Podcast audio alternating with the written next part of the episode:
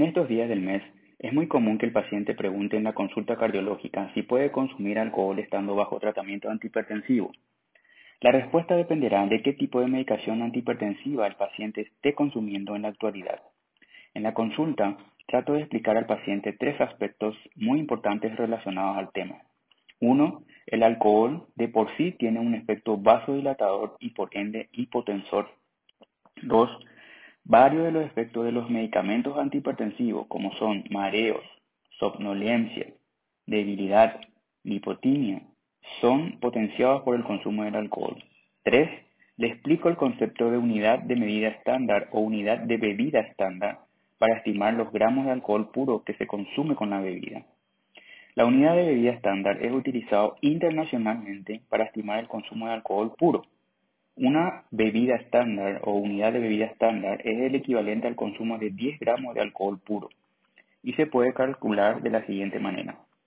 Se multiplica la cantidad en ml de la bebida ingerida por los grados de alcohol de dicha bebida por 0.8 y se divide entre 100. Esta cifra es importante conocer ya que la mayoría de las recomendaciones internacionales sugieren un consumo entre 1 a 2 unidades de bebida estándar de alcohol. Como ejemplo, si una persona consume 250 ml de cerveza con una graduación alcohólica al 5%, según nuestra fórmula estaría consumiendo 10 gramos de alcohol puro, lo que equivaldría a una unidad de bebida estándar y recordamos que las sugerencias son entre 1 a 2 como máximo unidades de bebida estándar de consumo.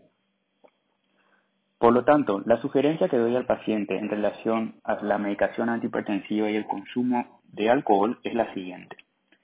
Los pacientes que consumen medicamentos como el enalapril se sugiere reducir el consumo del alcohol al mínimo posible. Los pacientes que consumen medicamentos como losartán o similares al losartán, se sugiere evitar el consumo de alcohol. Los pacientes que consumen diuréticos como medicación antihipertensiva, se sugiere evitar el consumo del alcohol. Los pacientes que consumen beta bloqueantes como atenolol, carvedilol, nebivolol, se sugiere evitar el consumo de alcohol.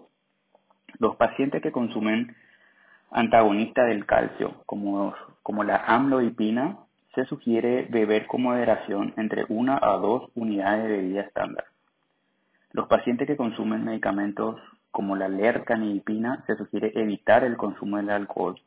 Y los pacientes que consumen medicamentos como el diltiazem se sugiere evitar el consumo del alcohol.